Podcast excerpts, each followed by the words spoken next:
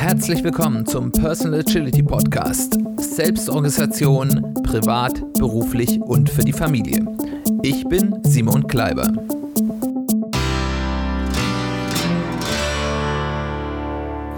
Herzlich willkommen zu einer weiteren Folge des Personal Agility Podcast. Schön, dass du eingeschaltet hast. Schön, dass du wieder dabei bist.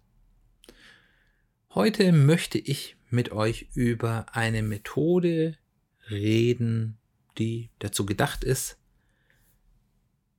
strategische Ziele zu definieren, aber vor allem auch zu operationalisieren, also in die Umsetzung zu bringen, weil häufig ist es so bei Unternehmen genauso wie auch bei uns selbst als Personen, tolle Strategien und Ziele sich ausdenken ist relativ einfach die dann aber auch wirklich konsequent umzusetzen, dass man nicht nach den ein, zwei, drei, fünf Jahren, die man sich als Zeithorizont für dieses Ziel vorgenommen hat, zu sagen, ups, da war ja was, ähm, da kamen wir irgendwie jetzt gar nicht dazu. Und diese Methode, die kommt auch aus der Flight Level Toolbox, aus dem Flight Level Universum.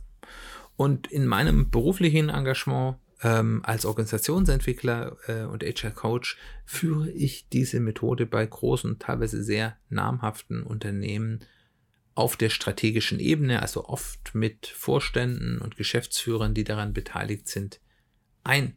Und die steuern über diese Methode dann die Strategieumsetzung für ihr ganzes, häufig gar nicht so kleines Unternehmen. Ich glaube aber, dass diese Methode auch für die persönliche Agilität sehr nützlich ist und deswegen möchte ich die heute mit dir teilen. Die Methode, ihr Name ist Sophie, was das bedeutet, da kommen wir gleich dazu. Die hat, das werdet ihr gleich feststellen, wenn ihr euch da mit diesem Bereich schon mal ein bisschen auseinandergesetzt haben, verschiedene Ähnlichkeiten mit OKRs. Und sie lässt sich, wenn man will, wenn man zum Beispiel sowieso schon mit OKRs arbeitet, auch mit OKRs prima kombinieren. Es gibt aber verschiedene Gründe, und auf die komme ich später noch mal ein bisschen zu sprechen, warum ich diese Sophie-Methode auch ohne OKRs für häufig besser und leichter, leichtgewichtiger finde und sie deswegen inzwischen häufig OKRs vorziehe. Auch, ihr habt das ja wenn ihr schon länger hört, ja hier mitbekommen. Ich habe früher ja auch OKRs zur Zieldefinition und Zieloperationalisierung bei mir in der persönlichen Agilität genutzt. Ich habe inzwischen OKRs durch diese Sophie-Methode abgelöst und bin damit sehr, sehr zufrieden. Was ist das? Also diese Sophie-Methode besteht ganz typisch für Flight Levels, erstmal aus einem Grundprinzip, das relativ einfach zu verstehen ist, und dann aus einer großen Sammlung von Patterns, die man anwenden kann oder auch nicht so, wie es in den eigenen Kontext passt. Und die Verwendung von OKRs ist zum Beispiel auch ein Pattern, was ich in diesem ähm, ja, Kontext nutzen kann, aber nicht muss.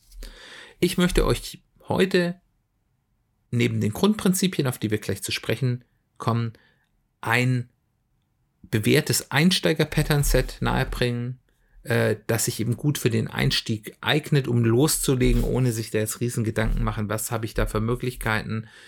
Es ist eine gute, aber nicht die einzige Möglichkeit, aber es ist auch ein Pattern, was ich auch bei Unternehmen gerne einsetze als Startpunkt, um dort schnell ins Tun zu kommen und dann nachher unter Umständen daran zu ändern. Ähm, und das hat sich bei mir sehr bewährt und deswegen möchte ich es dir heute auch vorstellen. Was ist jetzt also Sophie oder wer ist Sophie? Es ist nicht nur ein schöner Frauenname, sondern steht hier für drei Elemente, die sich in jedem System zur Strategieumsetzung finden sollen. Das erste ist, das S steht für Stories, also Geschichten. Das ist etwas, was begreifbar macht, was wir oder ich qualitativ eigentlich erreichen möchte. Und das setzt sich zum, zur Grundlage, dass wir als Menschen evolutionär basiert ja Geschichtenerzähler sind. Storyteller hat in der menschlichen Kulturgeschichte einen ganz wichtigen Punkt. Und das nehmen wir uns hier als Grundlage. Dazu gleich mehr. Das zweite, das O, steht für Outcomes. Hier ist die Frage, welche quantitativ messbaren Ziele bzw. Outcomes wollen wir konkret erreichen. Also hier geht es darum, das, was wir in den Stories definiert haben, konkret zu machen. Und last but not least steht FI für Flight Items. Das ist jetzt eine Begrifflichkeit, die natürlich sehr aus dem Flight Level Umfeld kommt, aber im Endeffekt beschreibt das die Dinge, die wir tun, also Arbeitspakete, die wir umsetzen wollen, um zu versuchen, unsere Outcomes zu erreichen. Stories sollen genau das sein, wie sie heißen. Wir sind, wie gesagt, Storyteller bei Evolution und äh, wir möchten hier wirklich vermitteln und greifbar machen, was wir eigentlich erreichen wollen. Und das soll erstmal eine qualitative, also da geht es jetzt noch nicht um Messbarkeit, eine qualitative Geschichte sein, in der wir beschreiben, das ist der Zustand, den wir erreichen wollen, so soll unsere Zukunft mal aussehen. Aber es soll uns auch durchaus emotional abholen, weil Geschichten sind immer auch eine emotionale Komponente und wir haben ja schon ganz häufig darüber gesprochen, wenn wir erfolgreich sein wollen, müssen wir nicht nur unser intellektuelles Gehirn, sondern auch unser emotionales Erfahrungsgedächtnis abholen. Deswegen ist es wichtig, auch emotional zu beschreiben, was wir eigentlich erreichen wollen. Bei einem Kunden, bei dem ich gerade das mache, jetzt um das aus dem Business-Kontext zu machen, geht es darum, eben auch wirklich genau zu beschreiben, wie wird es eigentlich für die Menschen in dem Unternehmen besser, wenn wir bestimmte Änderungen durchführen? Wie wird deren Alltag wirklich besser? Warum macht es Sinn? Warum ist es wertstiftend? Und wie gesagt, das ist eben auch das, was ich hier haben will. Ich möchte hier den Zielzustand beschreiben, den wir erreichen wollen und auch den idealerweise begründen, ob das jetzt im privaten Kontext so wichtig ist, muss man jetzt sich überlegen, aber im, im ähm, Firmenkontext, wo es da ja auch ganz stark um Kommunikation geht, ist es eben auch wichtig zu begründen, warum haben wir uns jetzt genau dieses Ziel ausgedacht? Warum ist das ein großartiges? Und äh, das ist ja schon angedeutet, im, im, wenn ich das in einer Organisation habe, in einer Firma habe, ist, hat diese, haben diese Stories einen ganz starken kommunikativen, häufig auch so ein bisschen evangelisierenden, äh, ja, eine Rolle und die auch so eine integrierende Funktion, dass man sagt, ich hole hier alle mit dazu in eine gemeinsame Vision, in ein gemeinsames Why. Das kann auch wichtig sein, wenn ich das zum Beispiel im privaten, nicht individuellen Kontext nutze, wenn ich zum Beispiel eine Strategie für mich als Familie zum Beispiel aufsetze oder im sonstigen privaten Umfeld, zum Beispiel für einen Verein. Aber auch im individuellen Kontext kann es durchaus sinnvoll sein, mal niederzuschreiben, was will ich eigentlich erreichen und warum will ich das erreichen, was ist da mein ja, Gedankenprozess weil das eben einem auch als ein Reminder an sich selbst ermöglicht, a, sich immer wieder daran auch selbst zu motivieren. Man kann sich ja auch an Dingen, die man selbst geschrieben hat, wieder motivieren, aber eben auch in der Rückschau einen echteren Blick auf darauf zu setzen, was waren eigentlich meine Gedanken, als ich mir diese Ziele gesetzt habe. Was, was war da da? Von daher macht das durchaus auch Sinn. Und ähm, hier haben zum Beispiel auch so Mottoziele über die wir ja bei der Jahresplanung vor ein paar Folgen schon äh, wieder gesprochen haben, äh, total viel Sinn, dass man dort in diese Story eben auch so ein Mottoziel reinbringt, um eben diese emotionale Komponente, gerade auch bei individuellen äh, Strategien, ganz starken ja, Raum lässt. Die Outcomes sind dann eben die messbaren, qualitativen Ziele, nach denen wir streben. Wenn ihr OKRs kennt, wären das so ein bisschen die Key Results, aber die Logik ist ein bisschen andere. Wir möchten aber in irgendeiner Form messbare Ziele haben, die wir auch zeitlich eingrenzen, wo wir ganz klar sagen, das ist das Ziel und wir möchten es bis dann und dann erreichen und nicht, wir möchten es irgendwann mal erreichen. Und es sollten vor allem auch Outcome-Ziele sein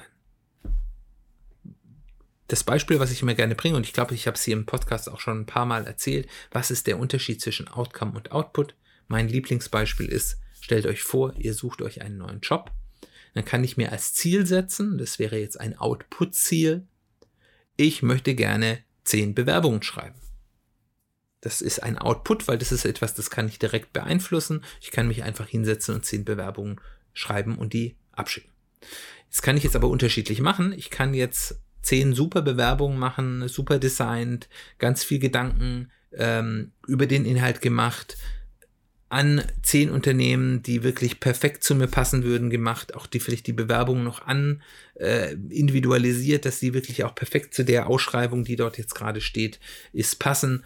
Oder ich rotz einfach zehn Bewerbungen hin mit Rechtschreibfehler und Kaffeeflecken äh, und ich übertreibe jetzt ein bisschen, aber ihr seht, wo es hin soll und die schicke ich an irgendwelche Unternehmen raus. In beiden Fällen voller Erfolg, ich habe mein Ziel erreicht. Das ist ein Output-Ziel, deswegen wollen wir kein Output-Ziel. Ich kann mir aber alternativ auch etwas als Ziel setzen, was ich nicht direkt beeinflussen könnte. Mein ultimatives Ziel ist natürlich, ich habe meinen Traumjob gefunden und wurde dort eingestellt. Ich kann aber natürlich auch noch Zwischenziele setzen, was natürlich deutlich einfacher macht, zum Beispiel zu sagen, ich merke, dass ich was richtig mache in der Jobsuche, wenn ich zu Gesprächen eingeladen werde, zu Bewerbungsgesprächen bei Unternehmen, die sinnvoll für mich erscheinen. Und dann könnte ich mir zum Beispiel als Outcome-Ziel, Zwischenziel setzen, ich mein Ziel ist es, bei mindestens drei Unternehmen, die gut zu mir passen würden, zu einem Bewerbungsgespräch eingeladen zu werden. Das kann ich nicht direkt beeinflussen, dafür muss ich irgendwas tun. Und dann kommt man nämlich zum zweiten Vorteil, abgesehen davon, dass ich es eben nicht gamen kann durch schlechte Leistung, sondern das wirklich was ist, was mich nach vorne bringt, ist, ich nehme auch noch nicht vorweg, wie ich dieses Ziel eigentlich erreichen will. Ich kann dieses Ziel jetzt zum Beispiel erreichen, dass ich eben entweder diese zehn höchst ausgearbeiteten, individualisierten Bewerbungen rausschicke oder ich kann sie auch dadurch erreichen, dass ich 100 Massenbewerbungen an 100 Firmen irgendwie rausschicke, die vielleicht halbwegs ordentlich gemacht sind, aber im Massenmodus. Da ist die Wahrscheinlichkeit, dass ich bei einem vernünftigen Unternehmen eingeladen werde, vielleicht auch gar nicht so schlecht. Oder ich kann mich auch dazu entscheiden, gar keine Bewerbungen rauszuschicken und ich schreibe lieber Leute auf LinkedIn an oder ich gehe auf eine Jobmesse. Äh, äh, und da gibt es sicherlich noch ganz viele andere Möglichkeiten. Das heißt, ich nehme mir mit dem Outcome-Ziel noch nicht vorweg, wie ich dieses Outcome eigentlich erreichen will und lasse mir hier die Optionalität, unterschiedliche Wege zu testen und dann den erfolgreichsten zu nehmen. Das zweite ist, was ich eben, wenn ich solche Outcomes haben will, ist, ich will, ich kann häufig es nicht direkt messen. Also wenn mein Ziel zum Beispiel jetzt im privaten Bereich ist, ich möchte gesunder leben, ich, es gibt nicht die, den Gesundheitsmess, äh, Fokus. Das gibt's nicht. Ich, es gibt keinen Gesundheitsscore, mit dem ich objektiv den, den, das Level der Gesundheit meines Lebensstils messen kann. Ich kann dann Indikatoren nehmen. Ich kann zum Beispiel annehmen, naja, wenn ich gesünder lebe, dann würde ich zum Beispiel Gewicht verlieren oder mein Blutdruck würde sinken auf ein gesundes Maß oder ähm, ich würde eine bestimmte Anzahl an Stunden Sport pro Monat durchführen und so weiter und so fort. Das ist schon wieder so ein bisschen im Output-Bereich, aber ihr, ihr merkt es, es gibt dann Indikatoren, die ich sozusagen nehmen kann. Wenn ich diese Punkte erreiche, ist die Wahrscheinlichkeit, dass ich mein eigentliches nicht so wirklich messbares Ziel gesund leben erreicht habe. Und was ich eben auch noch haben will bei diesen Outcomes, ich möchte nicht, dass die binär sind. Ähm, also ich möchte nicht, ich habe das erreicht, ja oder nein, sondern ich möchte idealerweise Outcomes definieren, die irgendwie eine, eine äh, Skala haben, wo ich sehen kann, okay, ich habe jetzt ein Bewerbungsgespräch gehabt, zwei Bewerbungsgespräche gehabt, drei Bewerbungsgespräche gehabt. Da habe ich zumindest schon mal eine minimale Skala. Und am besten sollten die natürlich objektiv messbar sein. Ich kann aber im Zweifel auch mit einer Einschätzung arbeiten, dass ich sage, okay, ich schätze selbst ein, wie viel habe ich denn jetzt hier eigentlich schon einen Erfolg erzielt von 0 bis 100 Prozent, wo ich hin will. Das sind die Outcomes. Und last but not least sind dann die Flight Items. Das sind die Tätigkeiten, die wir durchführen wollen im Versuch, unsere Outcomes zu erreichen. Also zum Beispiel zu sagen, ich schreibe jetzt potenzielle äh, Arbeitgeber auf LinkedIn an, zum Beispiel als Tätigkeit.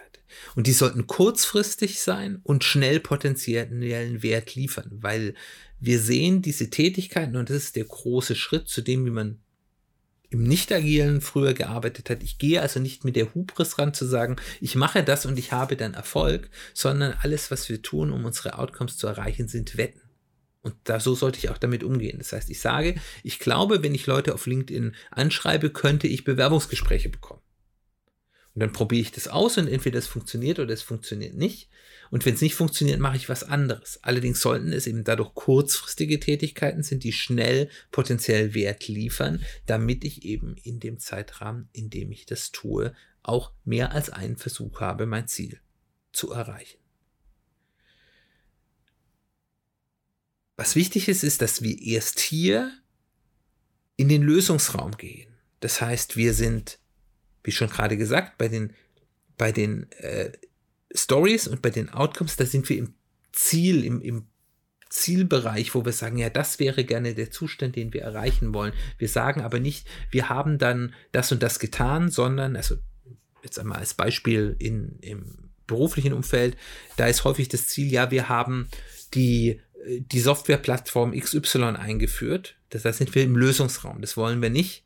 Wir möchten im in den Zielen und in den Outcomes möchten wir im, im Zielraum bleiben, im Problemlösungsraum. Das heißt, wo wir sagen, wir haben eine Möglichkeit gefunden, das und das zu tun, wofür zum Beispiel diese Plattform eine Möglichkeit wäre. Wir sagen aber noch nicht, der Weg dorthin ist, diese Plattform einzuführen. Vielleicht gibt es da noch andere, viel intelligentere.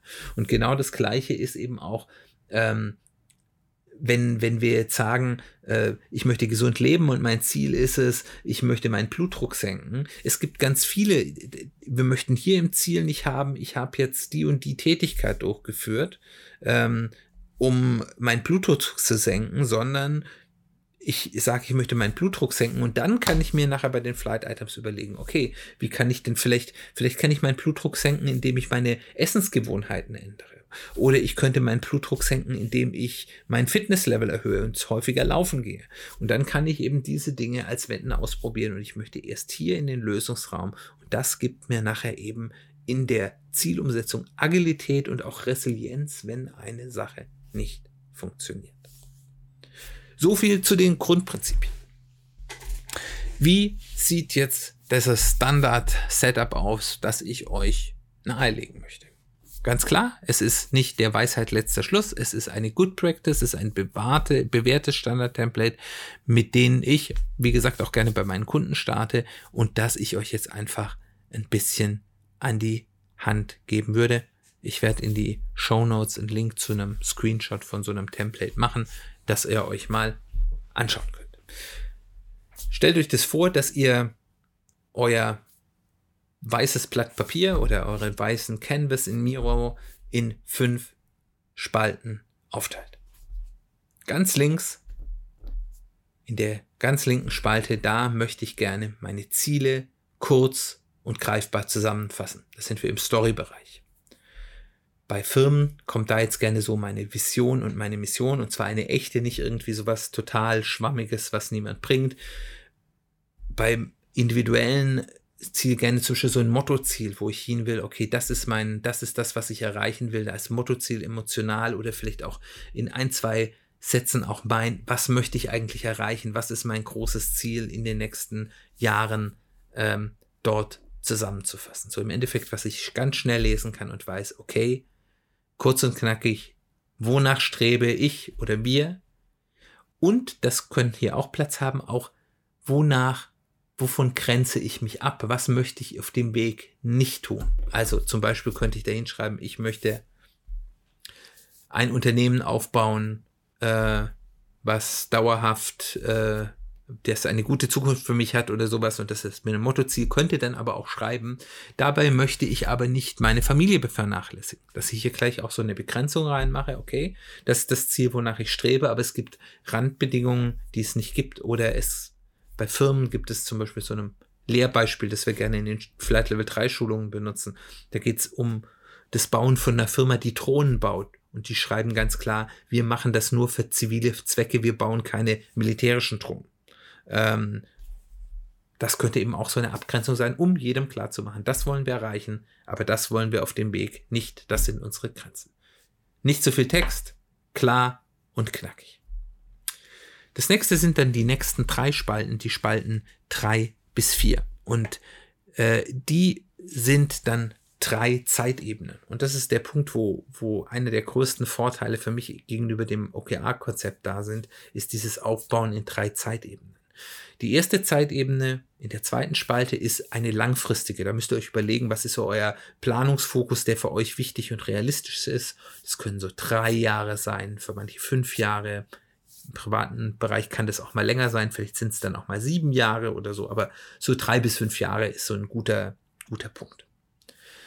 Die zweite Spalte, also die dritte Spalte, die zweite Zeitebene, ist die mittelfristige Ebene. Dort ist im Normalfall das aktuelle Jahr, jetzt ein Jahr, ähm, gerade jetzt zum Beginn des Jahres kann man sagen, bis zum 31.12.24 geht es dorthin.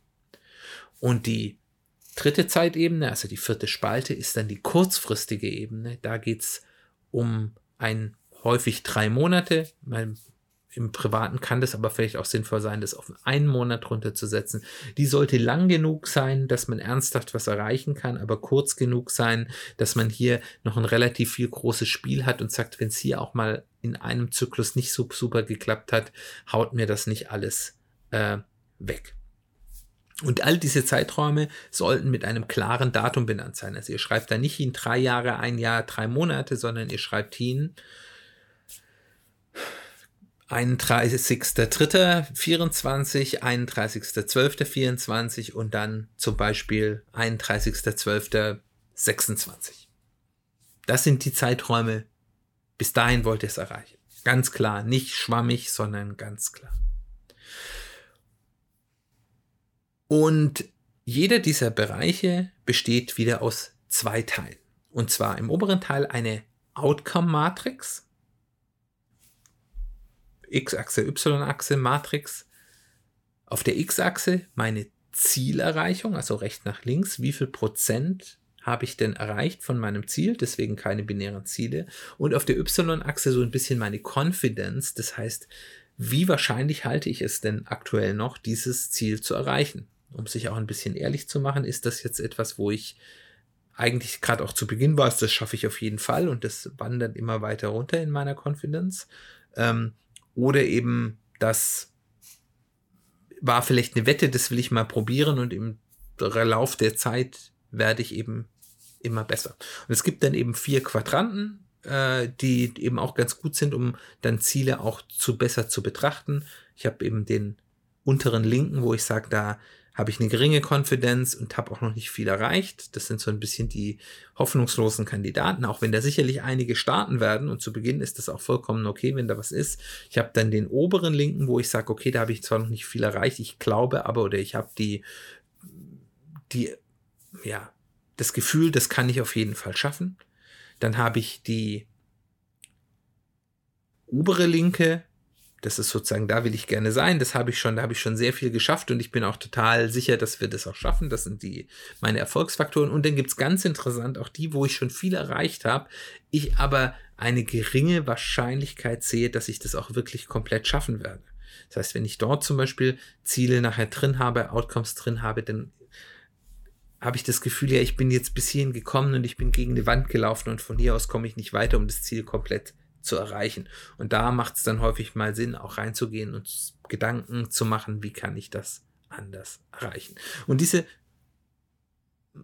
diese, diese Matrizen, diese, dieses äh, XY-Achsen-Konstrukt habe ich auf allen drei Zeitebenen und jeder dieser drei Zeitebenen hat seine eigenen Outcomes. Und ich definiere in jedem dieser Zeiträume eben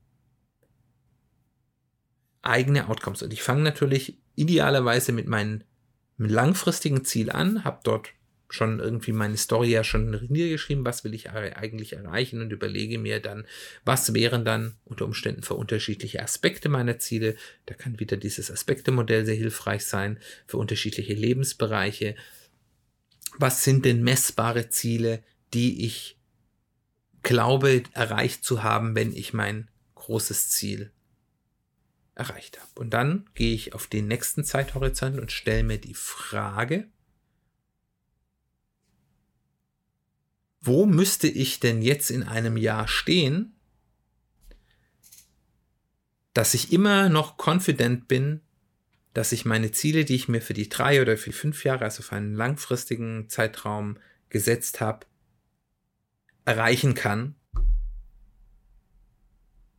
und wenn ich das nicht geschafft habe, dann merke ich, es wird schwierig. Also das möchte ich sozusagen als Ziele setzen fürs nächste Jahr. Wo muss ich eigentlich stehen, um langfristig noch erfolgreich sein zu können?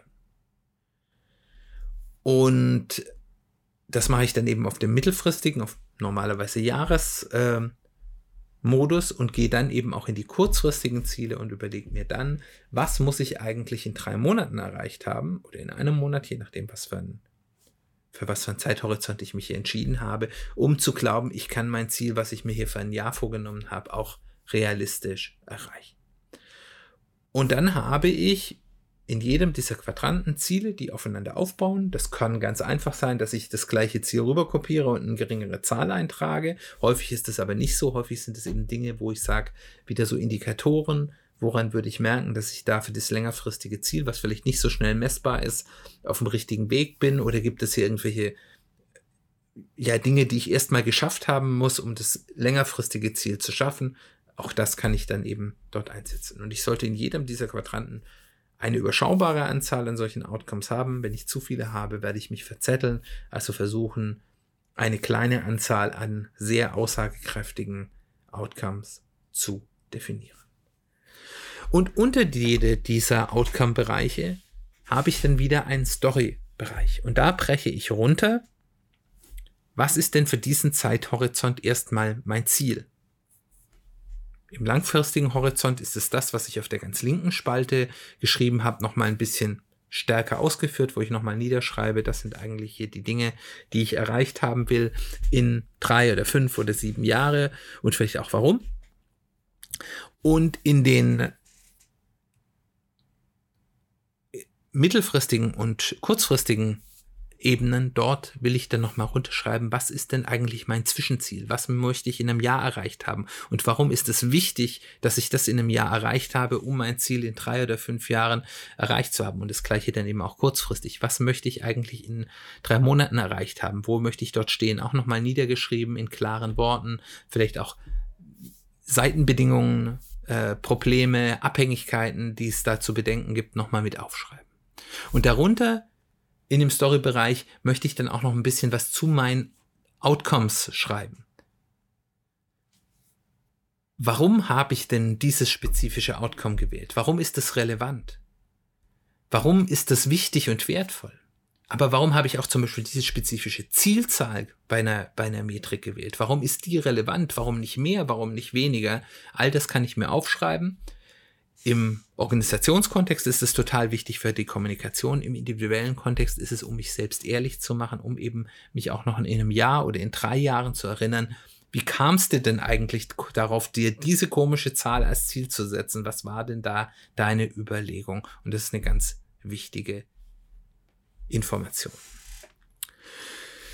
Die letzte für die fünfte Spalte ist dann für die Flight Items. Hier kann ich mir dann so ein kleines Kanban-Board hinhängen oder ich kann das dann auch kombinieren mit meinem normalen Personal Kanban-Board und hier schreibe ich mir auf, was sind denn jetzt die Maßnahmen, die Wetten, die ich kurzfristig umsetzen möchte, um meine Short-Term Outcomes zu erreichen. Also ich connecte hier zu den Short-Term Outcomes.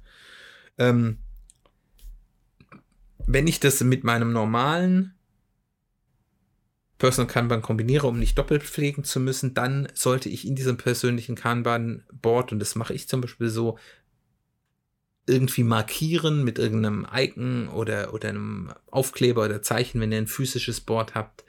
Was sind denn eigentlich meine strategischen Aufgaben, die ich mache aus meiner Strategie heraus und was sind, ist die normale Alltagsarbeit, die ich erreichen muss, dass man sich darüber klar. Wenn ihr das gemacht habt, habt ihr ein ganz einfaches Strategieboard. Ihr habt eure, euer Ziel kurz und knackig erklärt. Ihr habt das mit messbaren Outcomes auf die ganze Zeit, also langfristig definiert und das auf zwei Zeitebenen heruntergebrochen, an denen ihr gut arbeiten könnt und über diese Matrizen gut für euch selbst messbar machen, wo stehe ich eigentlich, wo habe ich hier ein Problem, wo läuft super ähm, und habt daraus dann eben Tätigkeiten rausgeführt, die euch helfen können, eure Outcomes zu erreichen.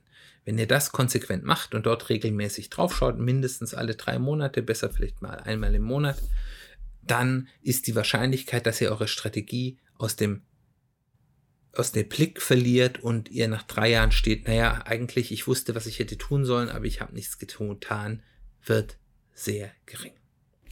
Am Ende nochmal, warum bevorzuge ich inzwischen diese Methode gegen, entgegen persönlichen OKRs? Ich habe das Gefühl, dass die Zielsetzung durch diese mehreren Zeitebenen, die aufeinander aufbauen, ich durchgängiger und stringenter an wichtigen Zielen arbeite. Weil wenn wir ganz ehrlich sind, die wirklich relevanten Dinge, die ich in drei Monaten schaffen kann, sind begrenzt.